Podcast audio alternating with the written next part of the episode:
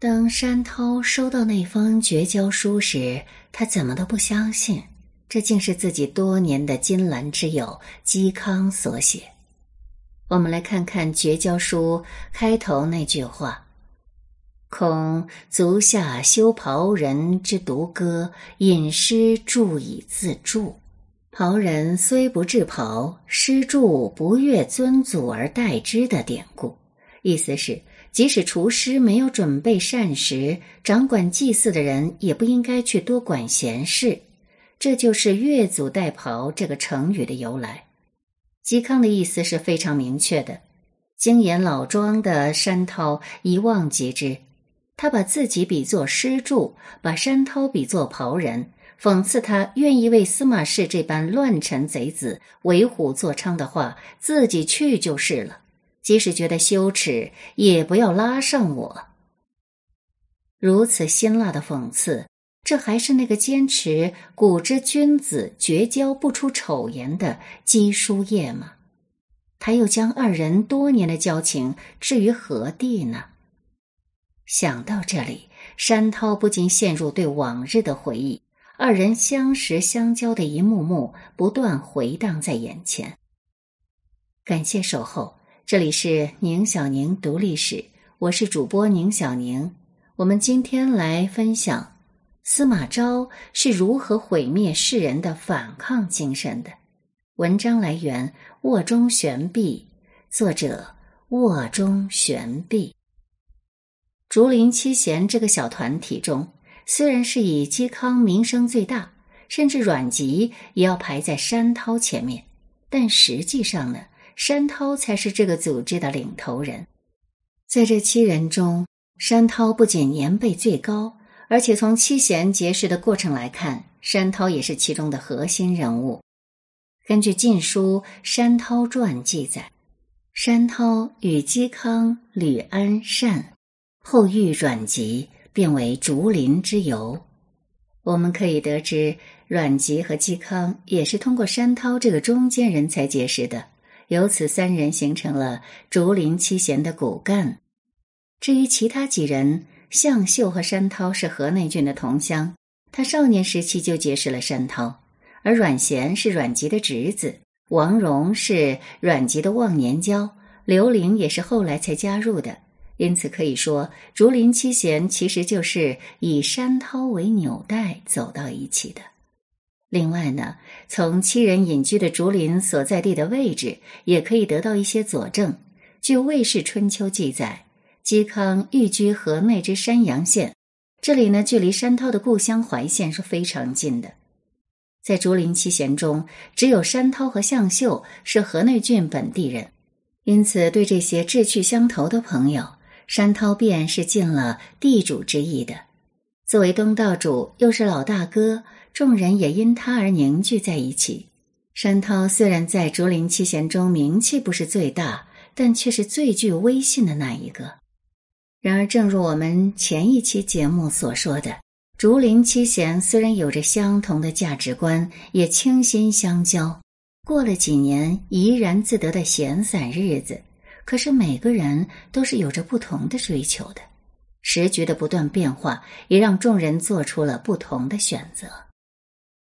就山涛个人来讲，他在正史后期的归隐是暂时的，这并非发自他的本心，只是因为他对即将发生的政治风暴产生了预感，才提前辞官避祸。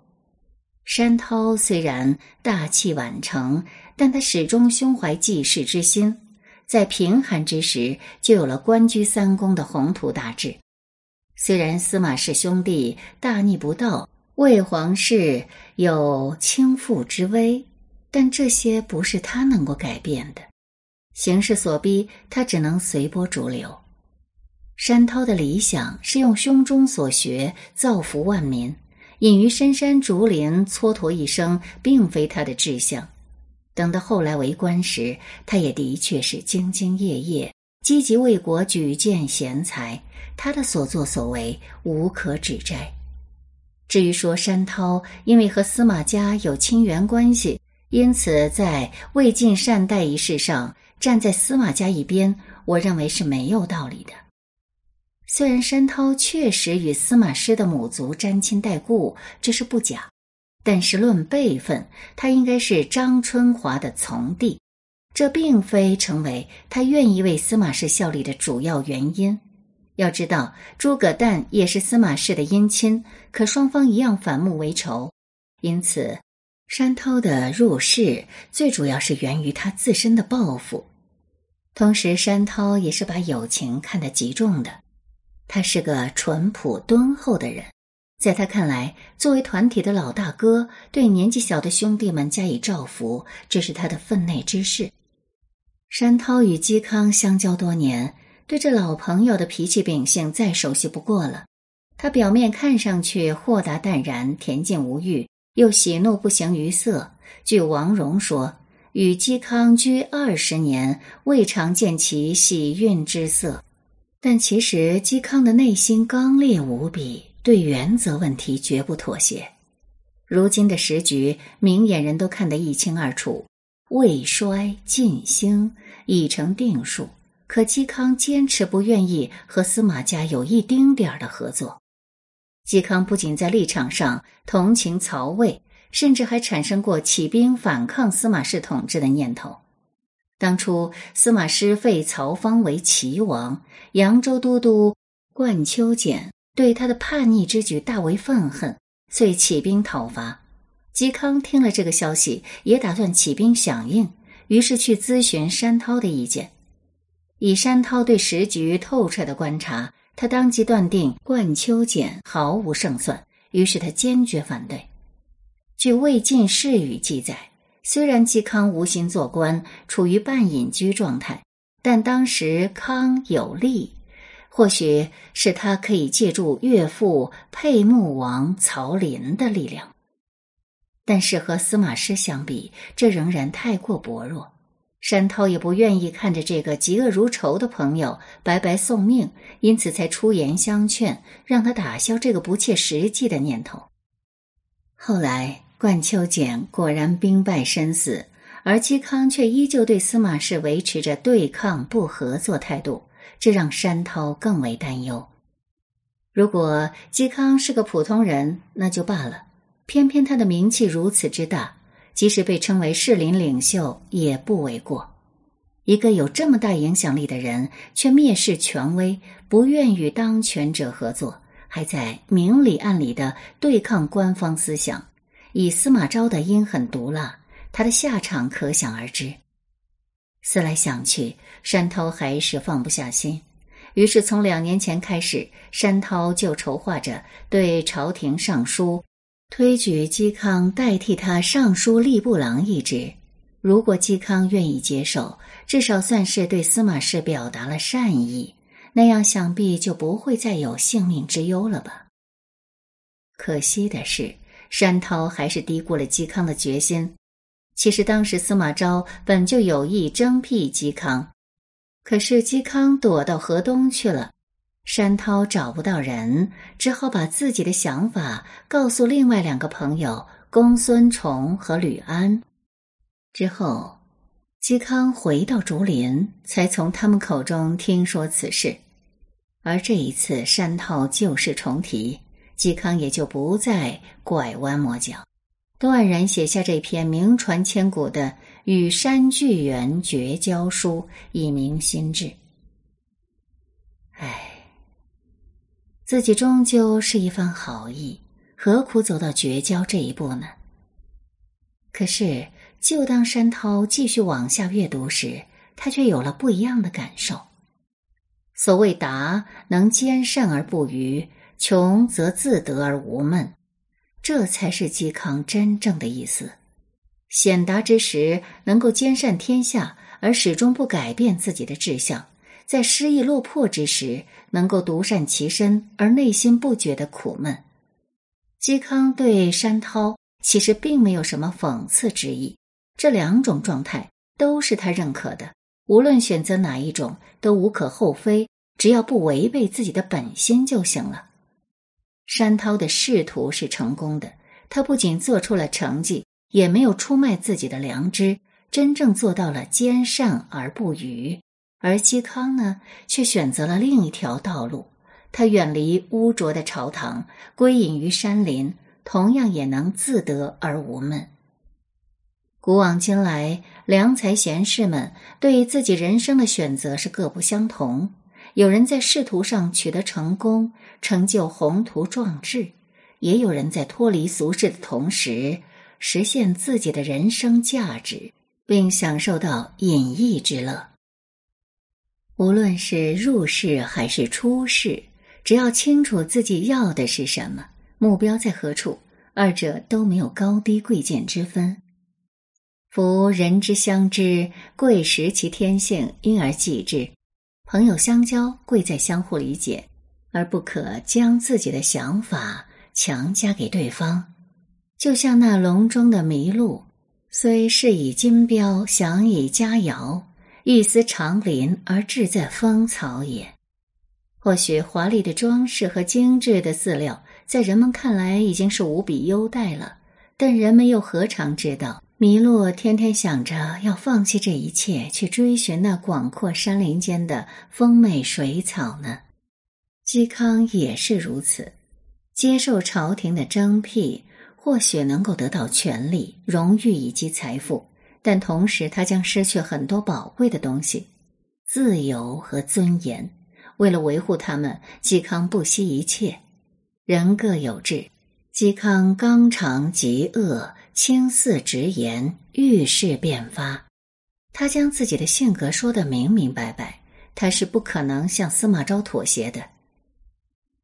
这封绝交书读到这里，山涛终于听懂了嵇康的心声。嵇康始终将自己当作至交好友，虽然自己和阮籍、王戎先后为司马氏所征辟而出仕。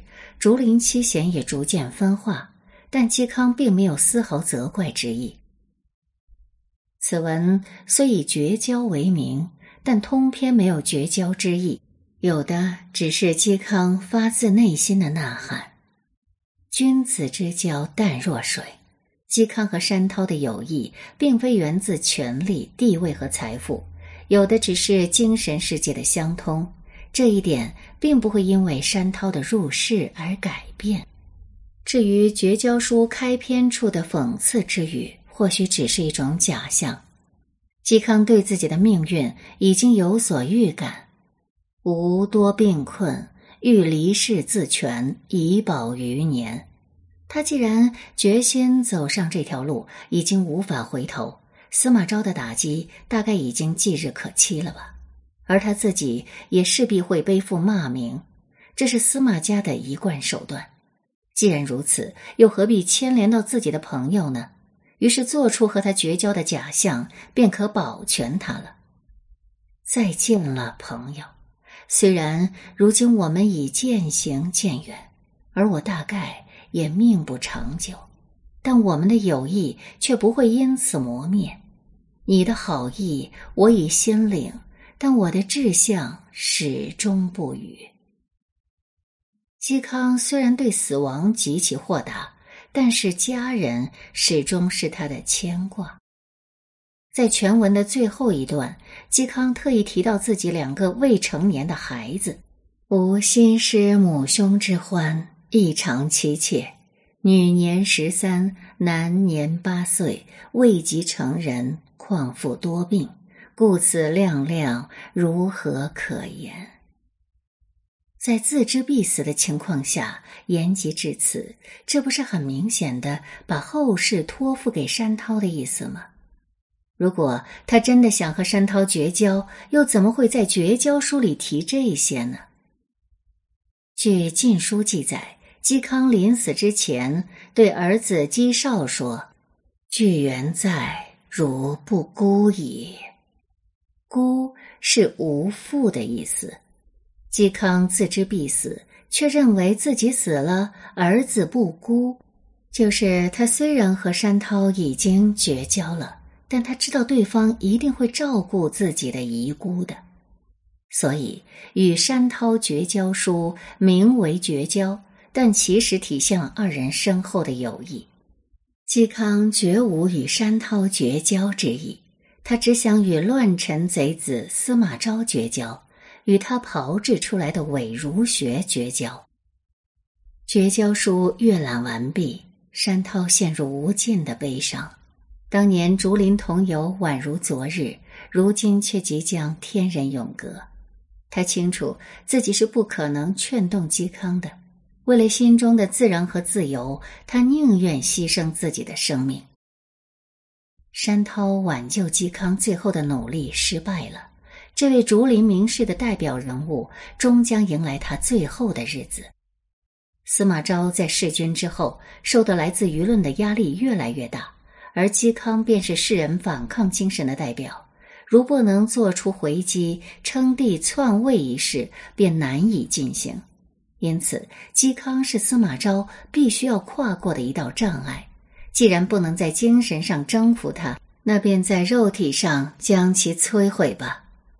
如今司马昭已经磨刀霍霍，奸臣宵小，又在蛊惑怂恿，他将用向嵇康开刀，把世人的反抗精神彻底埋葬。